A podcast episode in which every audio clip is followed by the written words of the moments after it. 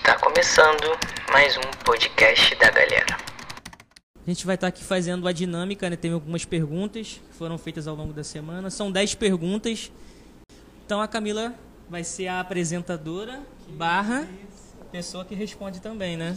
Vão ter perguntas também onde todos os professores vão estar respondendo. E a gente espera, através dessas perguntas respondidas, dar, um, dar uma clareada melhor na mente de vocês. Beleza? Beijo, a Camila vai começar.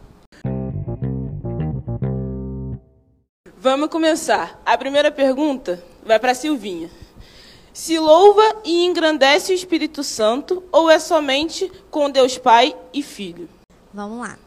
Primeiro, a gente tem que lembrar lá da primeira aula que a gente falou que Deus, ele é um, mas dentro desse um são três, ok?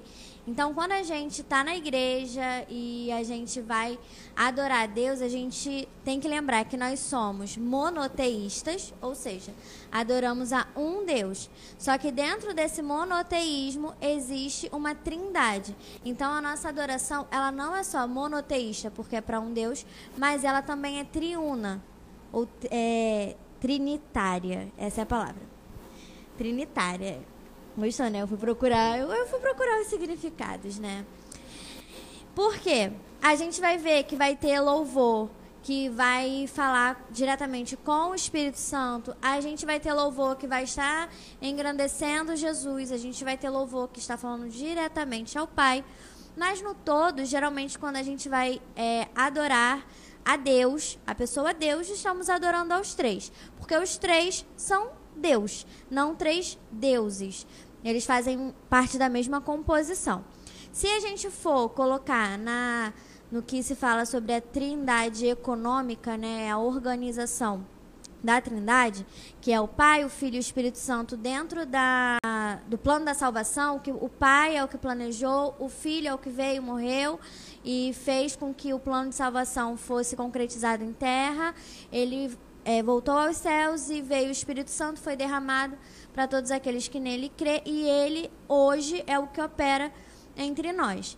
Se a gente for orar é, mediante a isso, até tendo o Pai Nosso como referência, a gente vai orar ao Pai em nome de Jesus, que geralmente que a gente fala no final, e vai ser por intermédio do Espírito Santo, que é quem vai levar a nossa oração tá? Porque lá em Romanos também vai dizer que é, nós não sabemos orar como convém, mas o Espírito Santo ele consegue fazer essa essa leitura, esse entendimento e leva essa oração ao Pai de uma maneira correta. Não quer dizer que a gente não tenha que orar porque a gente não sabe orar como convém, tá? A gente tem que buscar a Deus. Então, Nesse conjunto, se a gente for colocar em ordem, seria orar ao Pai em nome de Jesus por intermédio do Espírito Santo.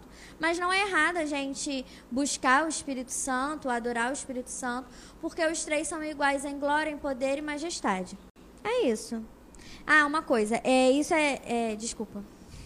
Tô, tô entrando na resposta de alguém? Tá,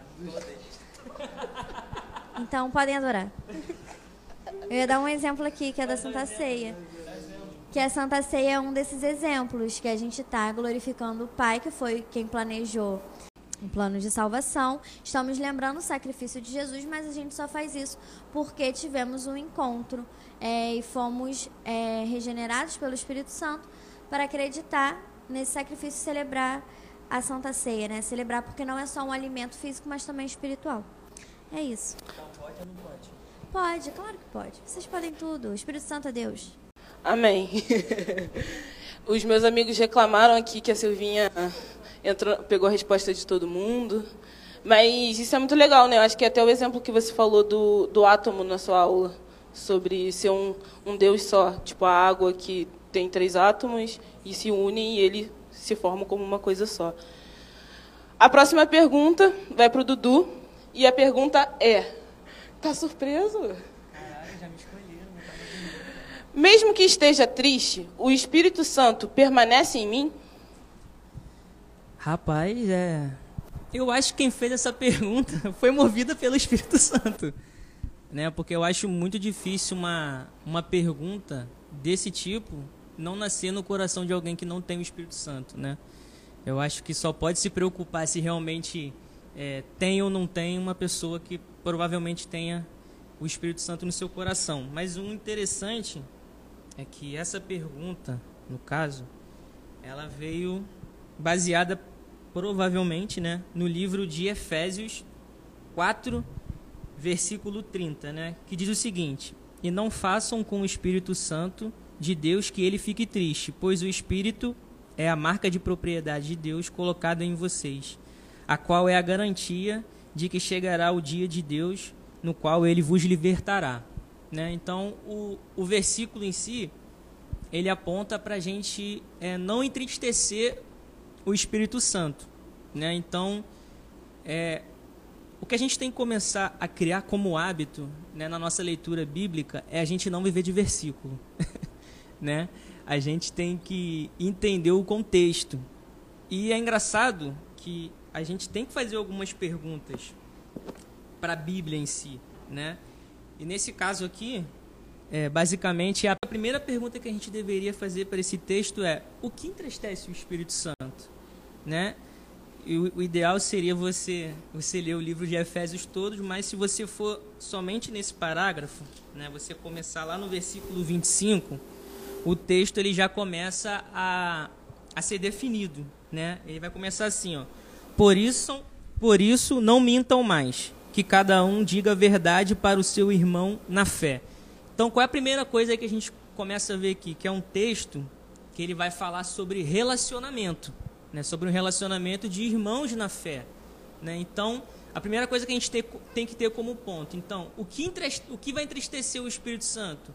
Como de, é, as nossas atitudes, de alguma maneira, ela no qual elas podem prejudicar o nosso relacionamento com o próximo. Né? Então a gente vai continuar lendo o texto aqui e vai ver o seguinte, né? Pois todos nós somos membros do mesmo corpo de Cristo. Se vocês ficarem com raiva, não deixa que isso faça com que vocês pequem.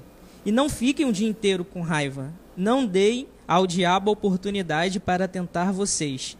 Quem rouba, não roube mais, porém comece a trabalhar a fim de viver honestamente e poder ajudar os pobres. Então a gente já vê o seguinte aqui, cara. Que vai entristecer o Espírito Santo? Ferir o relacionamento com o próximo. Dentro disso ele vai especificar algumas coisas. Né? Vai colocar é, roubar, vai colocar você chegar ao ponto de você ficar com raiva de você agredir é, o teu irmão com as tuas palavras, né?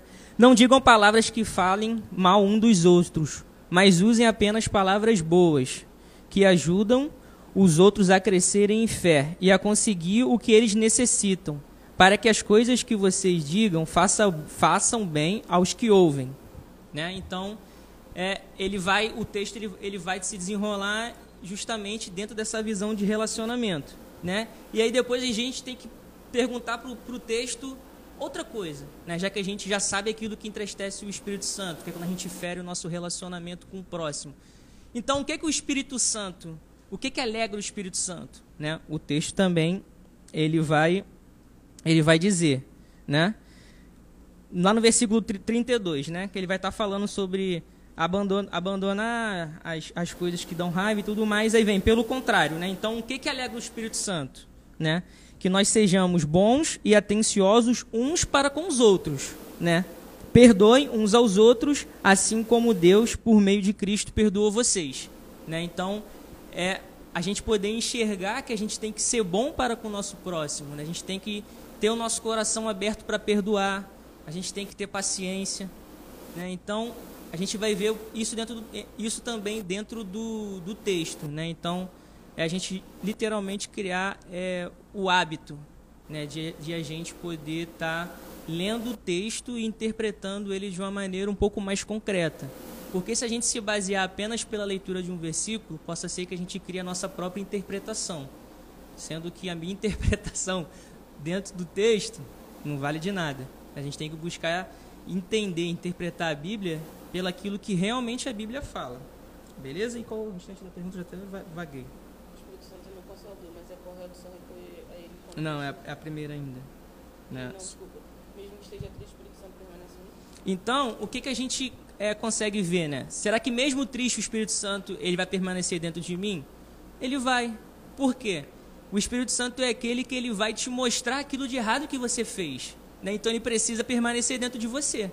Né? Provavelmente hoje eu já devo ter entristecido o Espírito Santo em alguma área, em alguma coisa relacionada à convivência com o com, com meu irmão. Mas se por acaso eu entristecer ele e sair, jamais eu vou conseguir enxergar aquilo que eu tenho que acertar.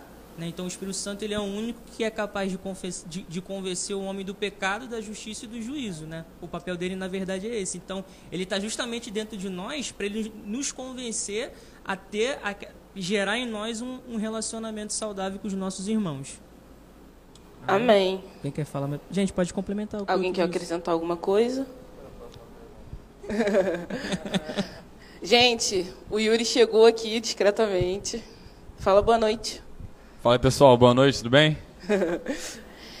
A próxima pergunta seria do Kaique, mas como ele não pôde estar, eu vou responder de forma sucinta, tá? Porque, né, soube hoje, estava até dormindo quando o Dudu falou que eu ia responder. Então, a pergunta é: O Espírito Santo é meu consolador, mas é correto só recorrer a ele quando preciso? De forma sucinta e rápida, não, não é correto. Por quê? A gente sabe que está lá em Mateus 6 que a gente precisa buscar o reino de Deus e a sua justiça em primeiro lugar. O Espírito Santo, sendo o nosso consolador, ele faz parte desse reino. Ele é o nosso Deus, como a Silvinha falou, é um Deus só. Então, a gente precisa buscá-lo independente de qualquer coisa. Independente se a gente está precisando de consolo, se a gente está precisando de abrigo. A gente precisa buscá-lo nas horas que as coisas não estão bem.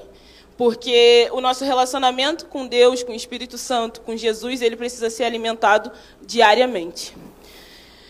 Dito isso, João, Deus nos vê como imagem de Cristo. Quando pecamos, ele continua nos vendo dessa forma? Para mim, essa é a mais difícil. Senhor, Jesus, o Eduardo adora fazer essas coisas comigo. Vocês estão evoluindo, hein? E Nas perguntas, parabéns. fazer umas perguntas legais, né? Mas, enfim, muito boa pergunta. É... Difícil demais. Tinha um professor de história que falava assim, quando a pessoa... Tinha um professor de história que falava, quando o professor fala assim, boa pergunta, é porque não Exatamente. sabe responder. Enfim, enfim, é, eu vou até. Foi, foi uma ótima pergunta.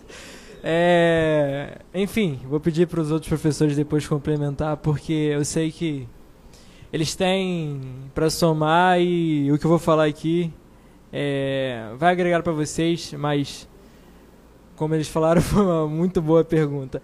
Então, é, Deus nos vê a imagem de Jesus. Quando pecamos, ele continua nos vendo assim? Exatamente essa pergunta, né? Enfim, se Deus olhasse diretamente para a nossa natureza humana, a gente estava perdido. Porque ele não encontraria nada de bom. É, ele não encontra nada de bom na nossa natureza, na nossa carne. Então, por isso a gente precisa da, da imagem de Jesus em nós de Jesus sendo esse intermediário é, é, na nossa vida. E antes da fundação, cara, é, é, Deus ele já escreveu a nosso respeito e Deus ele sabe de tudo da nossa vida, ele sabe de tudo que nós fazemos, tudo que a gente vive, tudo que a gente é, é já passou, tudo que a gente já falhou, que a gente já conquistou. E ele sabe de tudo isso. É, pesquisando sobre o assunto, cara, eu, gosto, eu gostei muito de um exemplo que eu vi, é, uma menina que deu, que é o exemplo de você pegar um papel, você amassar esse papel, você jogar terra nesse papel, você pode riscar, você pode sujar de verdade esse papel. E ela pegou esse papel amassado, ela fez uma bolinha e depois ela desfez a bola e colocou esse pedaço de papel dentro da Bíblia que seria a palavra, que é a palavra. E Jesus é a palavra. E quando esse papel amassado está dentro da palavra, está dentro da Bíblia, é, é, você não consegue ver a sujeira, você não consegue ver a, a, o amassado, o riscado. E é mais ou menos isso, é exatamente isso. Jesus é a palavra e nós somos o papel amassado. E Deus enxerga Jesus e a gente dentro de Jesus, digamos assim, é, é, com todos os nossos erros, todas as nossas falhas, mas graças ao, ao, ao, plano da salvação, o sacrifício perfeito de Jesus. É, Deus ele, ele nos enxerga através desse filtro, digamos assim, que é Jesus, porque se não fosse o sacrifício de Jesus, a gente merecia outra coisa muito pior. E quando ele veio, ele nos deu a vida. E eu não digo isso para você continuar errando e usar a desculpa que Deus olha para você e vê Jesus, mas é, eu queria que você se alegrasse nisso, porque mesmo com os nossos pecados, apesar disso, Deus ele ainda nos ama, ele mandou o seu filho para nos salvar e nós temos vida e graças a Deus por isso. Amém? Amém. Alguém quer falar alguma coisa? Eu gostei. Eu é, achei, eu gostei também bastante eu da achei resposta. um ótimo exemplo, né? Sim. Nem parece que o João Pereira. Nem parece. Nem parece o João, cara. Yuri. Eles são pessoas distintas. Eles, a Trindade, né? Deus Pai, Deus Filho, Espírito Santo. Então, como cada um deles pode ser parte de um único Deus? Eu acho que essa pergunta ela é feita desde do ano zero. desde que Jesus ele diz em, e sempre repete na palavra dele que ele e o Pai são um e que ele enviaria outro consolador. E a igreja vem quebrando cabeça desde então para tentar responder essa pergunta aí. É, a, a, acredito que a, pelo menos a teologia hoje entende que a explicação mais plausível é de que você consiga separar Deus em essência e pessoa. Né? E o que seria isso?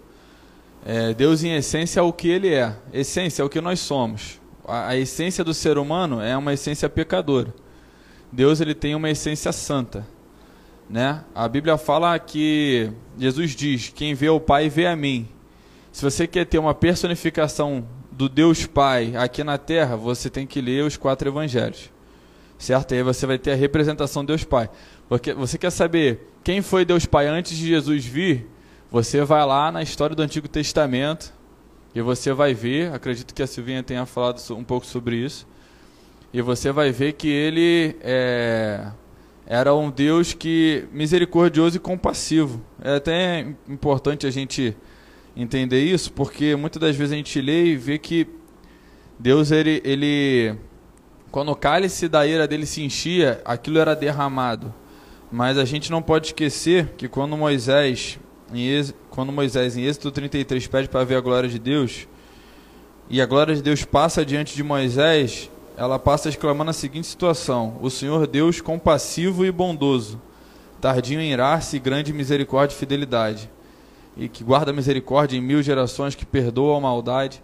Então, essa é a essência de Deus. Você vê Deus, você está vendo Deus, não, mas você, o, o povo israelita sentiu a essência de Deus, um Deus misericordioso, compassivo, tardio em irar-se. Quando Jesus veio, ele veio com uma representação, uma personificação de Deus. Ele e Deus são um, sim, mas com representações, ou seja, personagens diferentes, certo?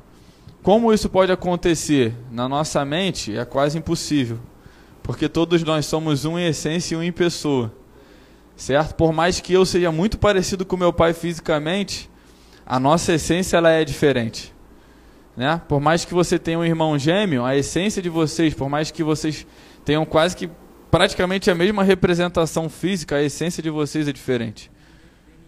É, exatamente. Mas você pode ver que às vezes um gêmeo é mais tranquilo e o outro gêmeo é mais meio revoltado com a vida. Então, tem isso. É, bivitelina e nivitelina. Vamos. Então, como entender isso? É muito difícil. Mas a gente sabe que o que, que a Bíblia diz sobre o Deus Pai? Que ele é onisciente, onipresente, é, onipotente, ele é misericordioso, ele é bondoso, ele é santo e quando a gente olha para Jesus, a gente vê as mesmas qualidades que a gente vê em Deus Pai. E quando Jesus fala em João 14, ele fala o seguinte: enviarei outro consolador, esse outro é outro igual a mim, advogado, tanto quanto eu, né? Em Hebreus, a Bíblia vai dizer que Jesus ele se coloca como sumo sacerdote, como nosso advogado junto ao Pai. E o Espírito Santo, ele é a continuidade da Trindade depois que Jesus foi. Então hoje você tem o Espírito Santo junto de você, que também é representação de um Deus, do Deus, de um Deus não, do Deus dentro de você. E quando você olha para o Espírito Santo, você vê a mesma onisciência, onipresença, onipotência, a mesma santidade, a mesma bondade, a mesma misericórdia, o mesmo amor. Então, assim, é... somos, somos um, não, né? Eles são um em essência, ou seja, você olha para os três e, e vê a mesma, a mesma natureza, só que você, quando olha para os três, você vê três pessoas diferentes. Certo? Como entender isso? Acho que é muito difícil. Acho que só vai entrar na nossa cabeça realmente quando a gente for quando a gente, quando a gente for para a glória aí que a gente vai ver a coisa acontecer friamente e vai perceber não é assim que a coisa funciona e para quando a gente tiver lá cara vai ser. É. A, a, é. a Bíblia fala que Deus, Deus ele é um ser, ela não fala claramente, mas ela fala que a natureza é, representa a glória de Deus. E quando você olha para o céu, cara, você vê a infinitude do céu e você vê que a glória de Deus é aquela infinitude. A gente, na nossa mente limitada, não consegue compreender. E assim, é de eternidade em eternidade realmente. É um conhecimento de Deus constante. E creio que a gente vai conseguir diariamente aí com Deus tentar entender isso aí. Amém? Amém. Como entender um Deus infinito, né?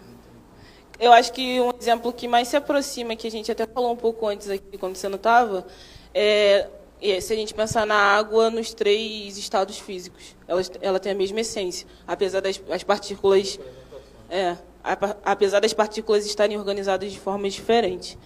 Gente, a gente acabou a primeira rodada. Silvinha. Silvinha. A obra de Jesus foi a obra do Espírito Santo? Boa pergunta. Brincadeira, essa eu estudei. Vamos lá. Não, não é. Não é a mesma obra. Que uma das coisas que a gente aprendeu também lá no início é que as três pessoas tiveram papéis distintos, né, funções distintas dentro do plano da salvação, é, enxergando que toda a nossa vida é o plano da salvação. Né? Então, eles são três pessoas com obras distintas. Então, a gente vai ver que a obra de Jesus foi ser a palavra de Deus encarnada em terra, né? Vai, lá em João vai dizer que ele, Jesus é o verbo que se fez carne. Então, tudo que, como Yuri falou, toda a essência de Deus estava em carne na terra. Jesus cumpriu tudo que Deus é, tudo que Deus queria, tudo que Deus é, nos mostra o que deve ser feito, como se deve agir na pessoa de Jesus enquanto ele estava em terra. Então, Jesus veio, ele se absteve de tudo aquilo que era da natureza é, dele divina. Ele andou em santidade, ele é, foi cheio do Espírito Santo, que depois é uma pergunta que tem, então não vou falar. É, e ele foi até a cruz sem nenhum pecado, se fez pecado por nós, para que possamos ser salvos. Quando ele sobe à terra e entra no que o Yuri falou, que ele mandaria uma outra pessoa. Uma coisa interessante que eu vi hoje num, num vídeo falava que Jesus ele vai dizer assim Jesus ele foi dito quando foi anunciada a Maria que ele seria Emanuel.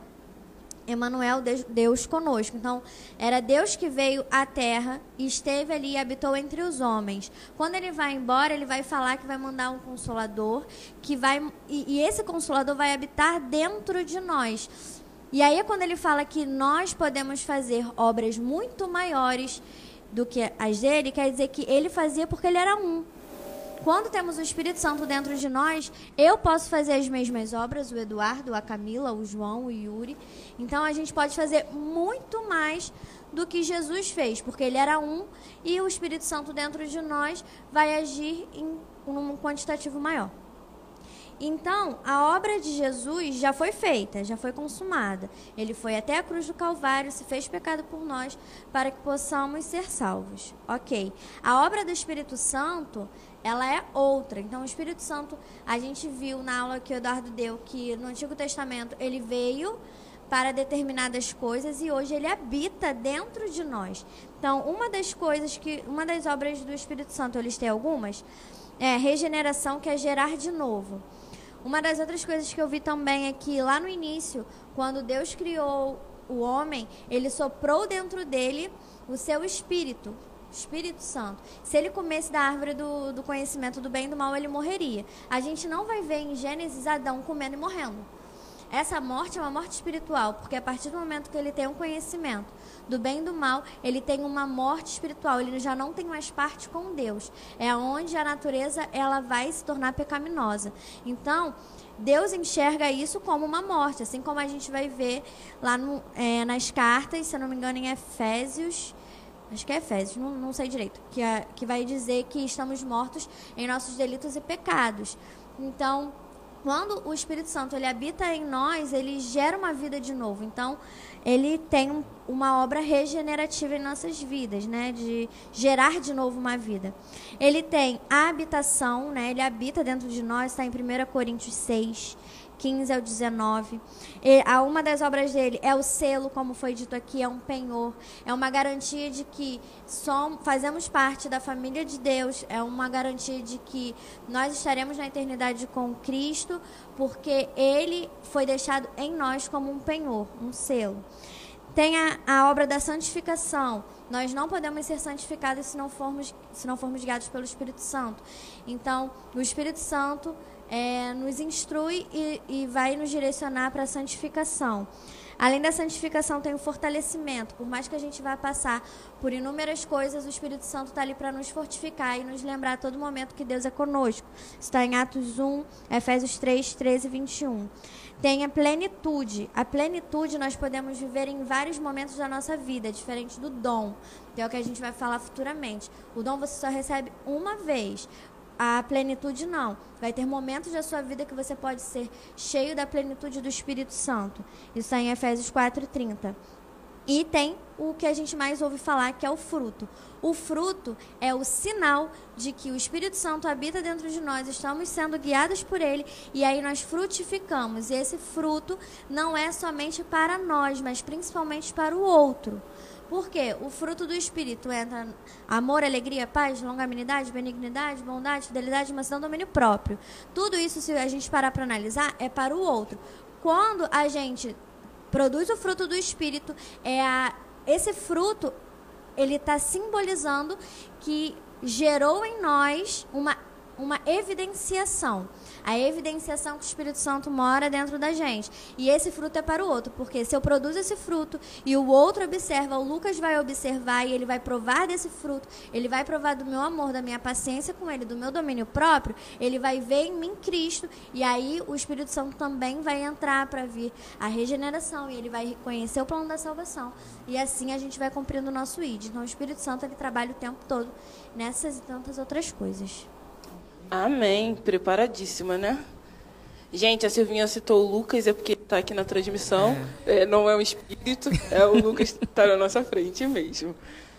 Amém? Amém. Dudu. Já foi respondido, né? É, essa pergunta é bem parecida, para mim quase a mesma. Quase a mesma. É, que, a, que o Yuri respondeu, e aí eu acho que o Dudu vai falar. O Yuri respondeu, mas vamos ver. A pergunta é: como a Trindade pode ser três pessoas e não três deuses? Então, gente, o Yuri já respondeu. Né? A Silvinha também no início, na primeira pergunta. Já respondeu. Já respondeu. Né? Então, é, o, que a gente, o que a gente primeiro tem que entender né, sobre a questão da trindade é que, primeiro, trindade não é um termo bíblico. Né? Termo teológico, justamente que é um, é um estudo da personalidade de Deus. Né? Então a primeira coisa que a gente vai enxergar, a Trindade ela não estuda a essência. Ela estuda o quê? A personalidade. Eu peguei aqui, eu sempre pego no cabinho. Acho que vai melhorar. Viu? Tá se manifestando aí. Então, a Trindade ela estuda a personalidade. Então, o Yuri ele falou muito bem, eu também já tinha notado aqui, que em essência, né, Deus é um.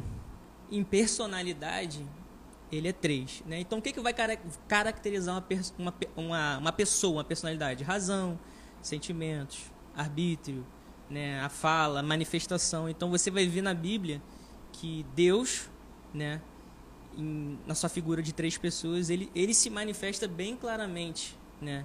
né, Nessas três pessoas, né? Você pode chegar para mim e falar, Dudu, beleza, Novo Testamento, isso é muito fácil de enxergar. A gente vai ver lá o batismo de Jesus, o céu abre, o Espírito Santo vem como uma pomba, pousa em cima de Jesus. Aí vem a voz do Pai falando que aquele era o Filho amado e ele tinha prazer nele. Então a gente consegue no Novo Testamento ver essa figura da Trindade de uma maneira bem clara. Mas já que Deus não muda, como que eu consigo enxergar essa visão de Trindade no Antigo Testamento? A gente vai ver lá em Gênesis 1, 26 o seguinte. Deus falando, acho que até tu chegou a falar, né? Do façamos homem, né? Ou chegou a falar? Não, né? No dia que eu lembrei que você, você falou. Então, lá em Gênesis 1, 26, 26, você vai ver o seguinte: Deus falando, ó, façamos o homem conforme a nossa imagem e conforme a nossa semelhança.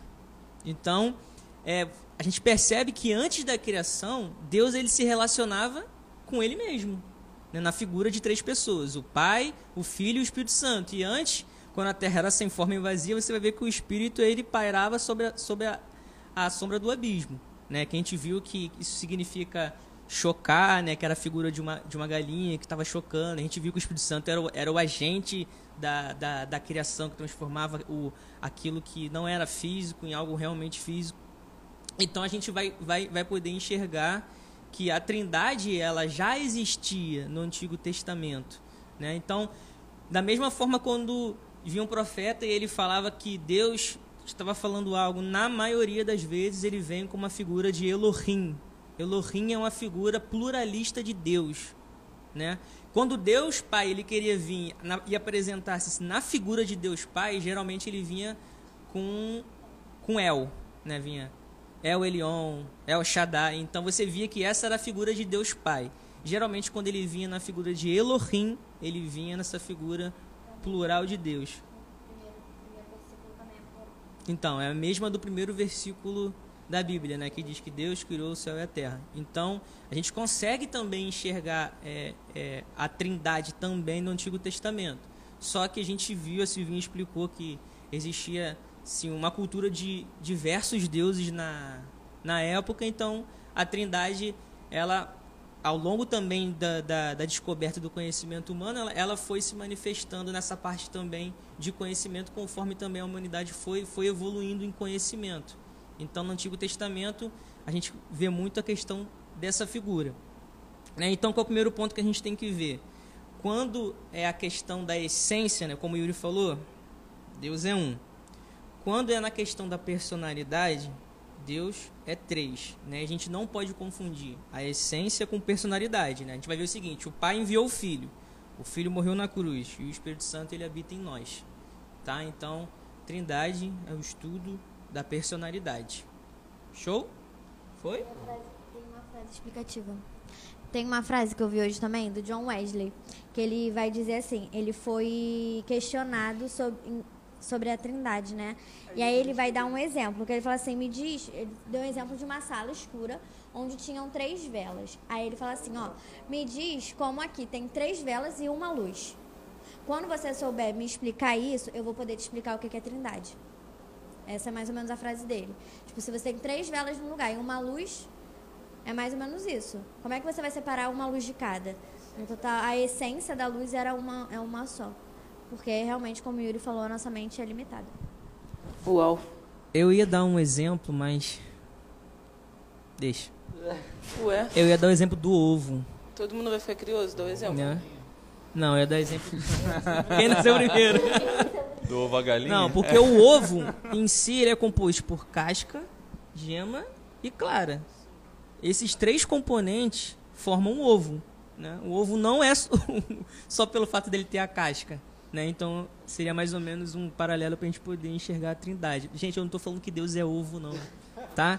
É só, é só um exemplo. Não vai chegar, e aí, como é que foi a live hoje? Caraca, Dudu falou que Deus era o ovo. Não estou falando isso. É apenas um exemplo para você entender que tre- a questão de três e o ser um.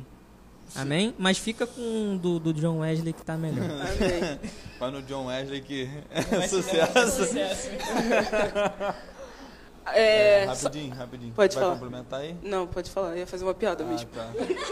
Então, porra, então desculpa. É, é, essa questão dos três deuses, o que, que é importante também a gente, só para incrementar, né? É, que a pergunta é por que, que não são três deuses? A gente tem que entender também que na, a, essa pergunta ela também foi feita por diversas vezes na história da igreja. Né? E você via que antigamente é, as pessoas elas, elas cultuavam um Deus para cada situação da vida delas, certo? Então você via que era um, era um, era um não um monoteísmo, né? Era um politeísmo, politeísmo né? Onde você tinha para cada situação, por exemplo, você vê isso muito na, na, na, época grega e romana. Você tinha Ares, que era o deus da guerra, é, Afrodite, você tinha Zeus, você tinha vários deuses que junto na, na atuação humana você chegava e pedia aquele Deus, né, sacrificava aquele Deus em prol de uma situação. Beleza? Existe essa diferença do Deus que o Dudu está falando da do Deus, né? Não é de um Deus, é do Deus, o único que existe. Da Trindade, que é um conceito que a gente criou para tentar entender isso, certo? É, ele não é só ou não atua só em uma área da nossa vida, ele atua em todas as áreas da nossa vida, em todas as áreas do mundo. A gente não vai pedir a Ares quando a gente vai para a guerra e fala assim, fazer um sacrifício. Davi ele pedia ao Senhor dos Exércitos, que era o mesmo Deus que ele pediu perdão quando quando Exatamente, era o mesmo Deus que ele pedia perdão quando ele pecou lá com a enviada, aquela abençoada lá estava tomando banho também onde não devia. É heresia, você não pode falar isso não. É Davi que estava errado mesmo. então, é, então é o mesmo Deus, é o mesmo Deus. Não são três deuses, né? Não são, não é um sobrepondo ao outro, não é um pegando uma área de atuação. Todos é, agem da mesma forma, no mesmo patamar. É um Deus, é o Deus, certo? E é isso aí. Isso aí. Ah, a piada. Eu ia falar, extra, extra. O professor diz que Deus é um ovo. Gente, vamos lá. Agora sou eu, vocês sabem que é rápido, hein? É porque eu não me preparei, poxa. Mas a pergunta é: se Jesus era filho de Deus, por que ele precisou ser capacitado pelo Espírito Santo? Eles já citaram aqui, mas eu quero ler. Lá em João 1 vai dizer: no princípio era o Verbo, e o Verbo estava com Deus, e o Verbo era Deus. Então a gente sabe que o Verbo aqui é Jesus, e ele era Deus. Se a gente for lá no João 1,10, vai dizer: O Verbo estava no mundo, o mundo foi feito por meio dele, mas o mundo não conheceu. Então o Verbo, que era Jesus, estava no mundo.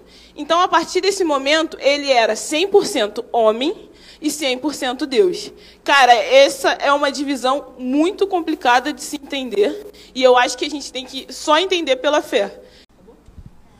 Quando o João deu a aula sobre Jesus, sobre o filho, ele falou que o filho passou, que Jesus passou pelas mesmas coisas que a gente viveu. Jesus teve que ser batizado, Jesus foi tentado, e assim como a gente recebe o Espírito Santo, Jesus, como homem, teve que ser assim, como está na pergunta, que é porque ele precisou ser capacitado pelo Espírito Santo? Porque ele veio para ser um exemplo também para a gente. A gente não pode falar assim, cara, Jesus não passou por isso, porque ele passou. Assim como ele foi tentado, ele foi batizado, ele cresceu, ele sentiu dor, ele sofreu.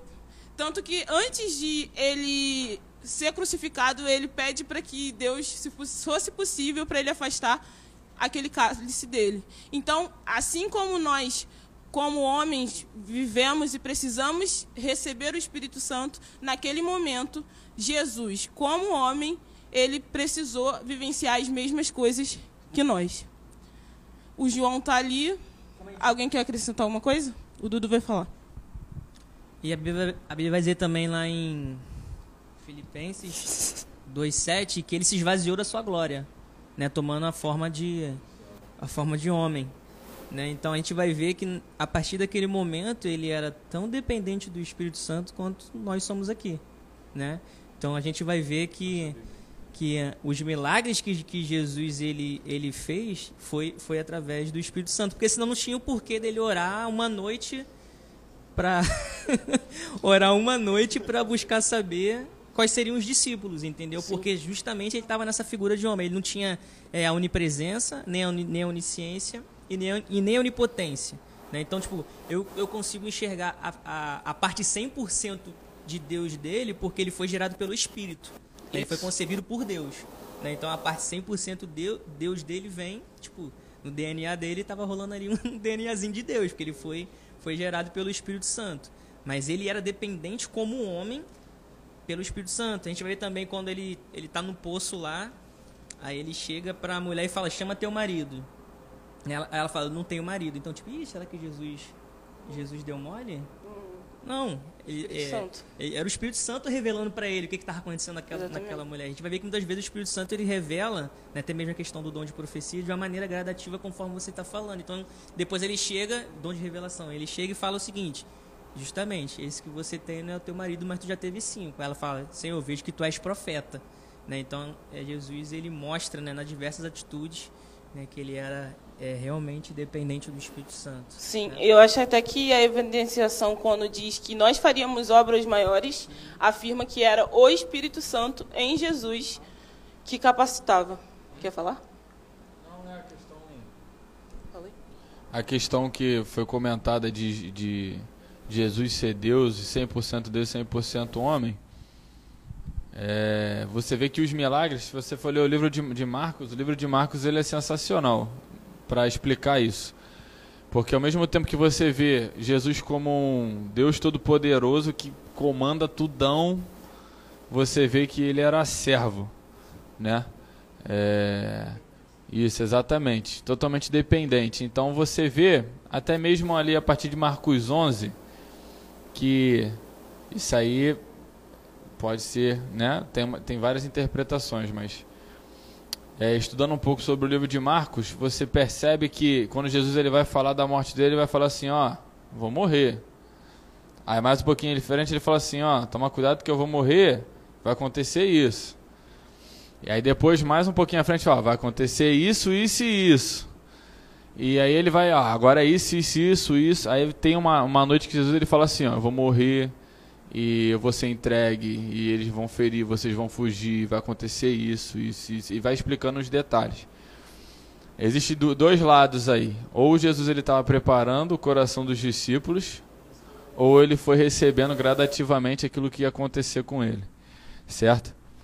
E há a forma da gente pensar das, du das duas maneiras, certo? Você vê que os discípulos ele não, eles não entendiam muito quando Jesus falava que ele ia morrer, porque eles tinham uma revelação de Jesus muito diferente daquilo que Jesus vinha pregar. né? Eles achavam que o reino ia ser terreno e toda aquela situação. Mas Jesus ele fala assim, não, olha só, o reino ele é dos céus. Né? Quando Jesus ele conversa com Pilatos, ele diz o seguinte: é, autoridade nenhuma lhe foi dada se do alto não tivesse sido dada. Ou seja, o meu reino não é desse mundo, meu reino é de outro mundo. Né? E ele vem, ele fala, e ele fala com, com os discípulos deles, ó, é assim, assim, dessa forma. Então a gente vai, vai tentando compreender essas, esses dois jogos, né? Porque aí você fala assim, então se ele era 100% Deus, como ele não usou o poder que ele tinha como 100% Deus para se livrar dos pecados que, que é, das tentações que vieram sobre ele, né? É, é, aí você também pergunta, mas pô, como é que ele era 100% homem para fazer tudo aquilo que ele fez como um milagre? É muito difícil responder isso. É, é, a, a- questão do, do, do dele chorar sangue no jardim de Getsemane mostra a completa humanidade de Jesus ali diante da situação dele, diante daquela daquele peso que ele estava sentindo, aquele medo apavorante, mas também mostra uma tranquilidade quando ele fala para o mar assim, ô, sossega aí que quem manda aqui sou eu. Então é, é muito fascinante ao mesmo tempo. É. fala em nome de Jesus, né? É, A gente acaba falando em nome de Jesus, né? Mas a palavra é dele. né? Tipo, ele chega assim, ó, cara, acabou porque é isso aí, eu sou o cara, se ligou? E, tipo, e a gente fala em nome dele. Né? Então, tipo, realmente é uma. É uma parada muito fantástica. É isso. Sim. É, João. Eu. Não eu. Quem perguntou? Tô zoando. Eu devorar para qual pessoa da Trindade? Cara, essa é uma pergunta legal. Muito boa. Não, essa pergunta é boa, mas, mas é bem legal mesmo. É, chega a ser- até ser engraçado porque já, já rolou aquela, aquela vez que tá, você tá orando, sei lá, antes de começar o culto ou durante o culto. Aí você tá pedindo alguma coisa pra Jesus e você fala, Jesus, em nome de Jesus. Então, entendeu? Você Jesus pede a de Jesus, Jesus. em nome de Jesus, tá ligado? Deus, se o Senhor quiser, se Deus quiser. Abençoe Jesus, é tipo assim. Ent- Então, é exatamente isso. É, é- é engraçado, mas é, a gente tem.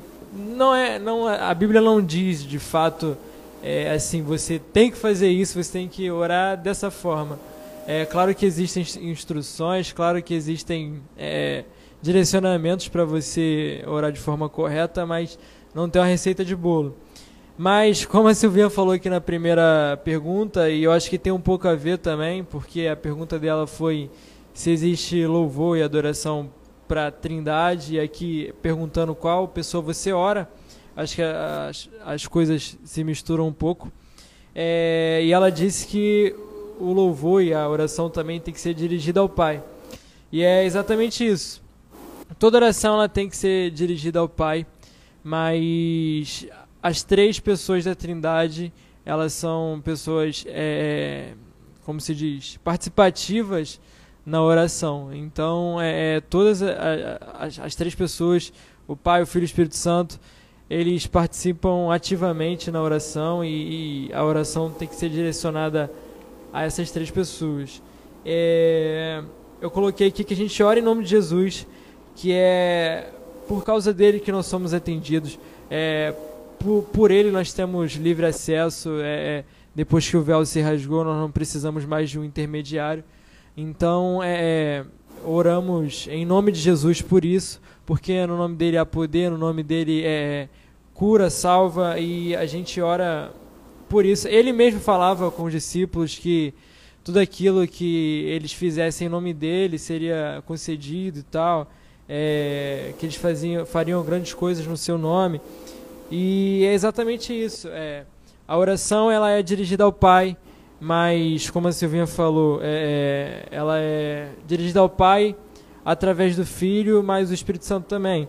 É, porque o Espírito Santo, lá em Romanos 8, Silvinha chegou a citar, está escrito que ele intercede por nós.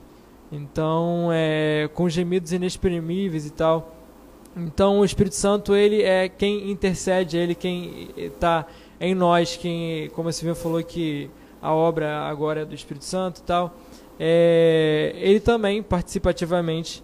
Eu coloquei aqui, é, porque a gente ora direcionado ao Pai, mas o Filho e o Espírito Santo participando, porque Deus Pai é o Criador, Jesus, o Filho, é o Salvador, o Espírito Santo é o Consolador. Então eles se complementam e é assim da mesma forma na oração. É, assim, é, você não, não pede diretamente para um, mas os três eles eles ouvem e se complementam e, e a sua oração é atendida. É basicamente isso. Isso. Alguém quer? É meio que se eles pegassem a oração, né, e soubessem o, o, o lugar certo de cada um, né? Isso exatamente. Seu pedido foi encaminhado para. É até engraçado isso. Eu tô falando isso agora. Me lembrou lá do trabalho. Eu redigi um texto. aí redigi um texto. Aí eu mostrei pro capitão, capitão, tá tudo ruim, cara. Pegou o texto, reescreveu ele todo de novo, enviou pro imediato. Aí imediato enviou pro comandante, aí o comandante mandou o texto para fora. Acho que é mais ou menos isso daí. Eu acho que é mais ou menos isso aí. A gente escreve, faz a nossa oração, aí a Bíblia fala assim: vocês não sabem orar. O Espírito Santo vai ajudar vocês. O Espírito Santo pega tudo aquilo que a gente falou. Calma aí, filho, sossega aí. aí inexprimíveis, eu acho que ele chora ouvindo a nossa oração.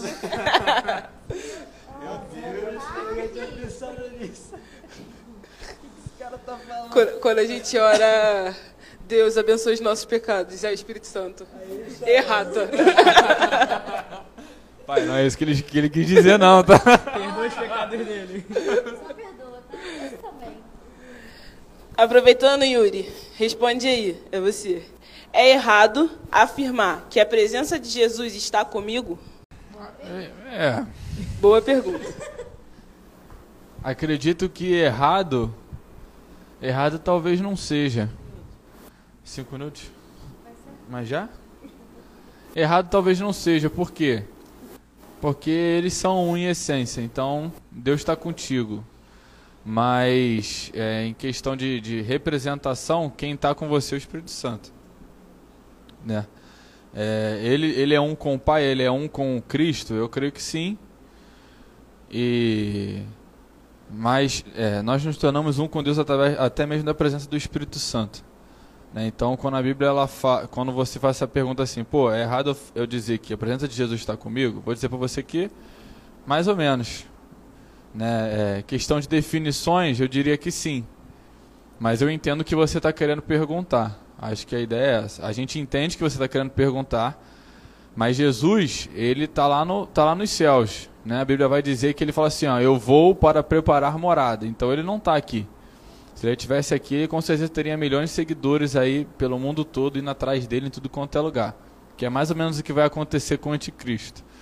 Né? O próximo que vier, o próximo Cristo dizendo ser Cristo, é o anticristo que vai fazer a cabeça de muita gente. Esse Jesus que nós cremos, ele já veio e ele já foi. Né? Agora, quem está conosco é o Espírito Santo. É, é, ele que vai guiar a gente a toda a verdade, é ele que vai fazer. É ele que. A Bíblia vai dizer que, como sabemos que somos filhos de Deus? Né?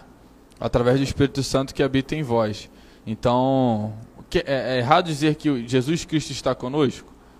Eu entendo o que você diz, mas quem habita dentro de você é o Espírito Santo. Quem habita dentro de mim é o Espírito Santo, quem habita dentro de nós aqui é o Espírito Santo. Amém? E entra a questão cultural, né? Entra a questão cultural, que as pessoas falam assim, ah, vai com Deus, fica com Deus, Deus está contigo. É a cultura. Sim. Foi? Foi. Alguém quer falar mais alguma coisa? Faltam dois minutos. Ó, Yuri impecável, respondeu de forma completa. Tá aprendendo o poder Não de foi uma hora dessa vez, foi dois minutos. O Vini botou, Paulo diz, não sou mais eu quem vivo, mas Cristo vive em mim. Aí dá uma confundida na cabeça. É, Ah, tá. Mas olha só, aí entendi o que você está querendo dizer. Quando é, fala Cristo vive em mim, você é, olha pela seguinte, olha pela seguinte situação. No livro de Atos. Dois minutos? Ah, porque vai, vai. Vai, vai derrubar. Ah, então derruba, pô. mas a gente não vai abrir outra. Ah, não? Não. Então, olha só, o livro de Atos diz o seguinte: é, eles eram conhecidos e chamados como pequenos cristos, certo? Não que é, eles eram cristos ou, ou que Cristo estava ali, estivesse com eles, mas que a regeneração na vida deles foi de tal forma que eles se pareciam com Cristo. Não sou eu mais vivo, não sou eu quem vivo, mas Cristo vive em mim. Tá entendendo? Exatamente. Eu, através da ação e da presença do Espírito Santo na minha vida, fui transformado e represento Cristo. Amém? Não sou eu Amém. que vivo, mas Cristo vive em mim. Amém, gente. Diz escape. Até a próxima, tá? Fica o nosso beijo aí. Beijo, Beijão, gente! tchau. Espero que vocês tenham gostado.